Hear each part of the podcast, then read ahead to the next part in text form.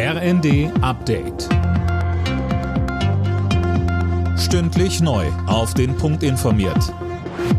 Ich bin André Glatzel. Guten Abend. Abgelehnte Asylbewerber sollen jetzt schneller abgeschoben werden. Der Bundestag hat mit den Stimmen der Ampel ein entsprechendes Gesetz beschlossen. Es sieht unter anderem vor, dass Abschiebepflichtige statt bisher 10 künftig bis zu 28 Tage in Haft genommen werden können.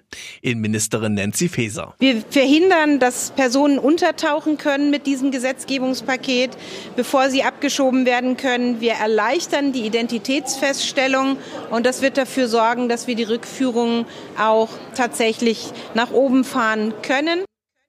Die Union bezweifelt das, sie hält die Pläne für unzureichend.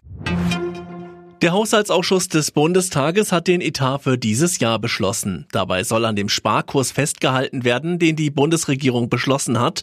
Heißt, es bleibt bei der Kürzung der Agrardieselsubvention in der Landwirtschaft. Bundestag und Bundesrat sollen Anfang Februar über den Haushalt abstimmen.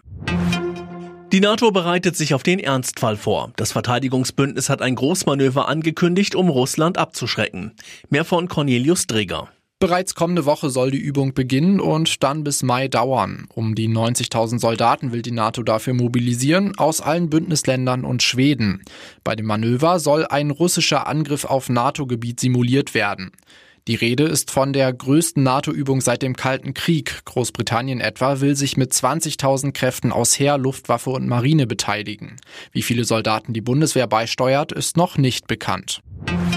Wer in den Supermarkt geht, bekommt es immer häufiger mit Mogelpackungen zu tun. Die Hamburger Verbraucherzentrale hat im letzten Jahr über 100 Produkte neu in ihre Liste aufgenommen, so viele wie noch nie. Bei Mogelpackungen ist etwa trotz gleicher Tüte auf einmal weniger drin, was teils drastische Preiserhöhungen bedeutet. Alle Nachrichten auf rnd.de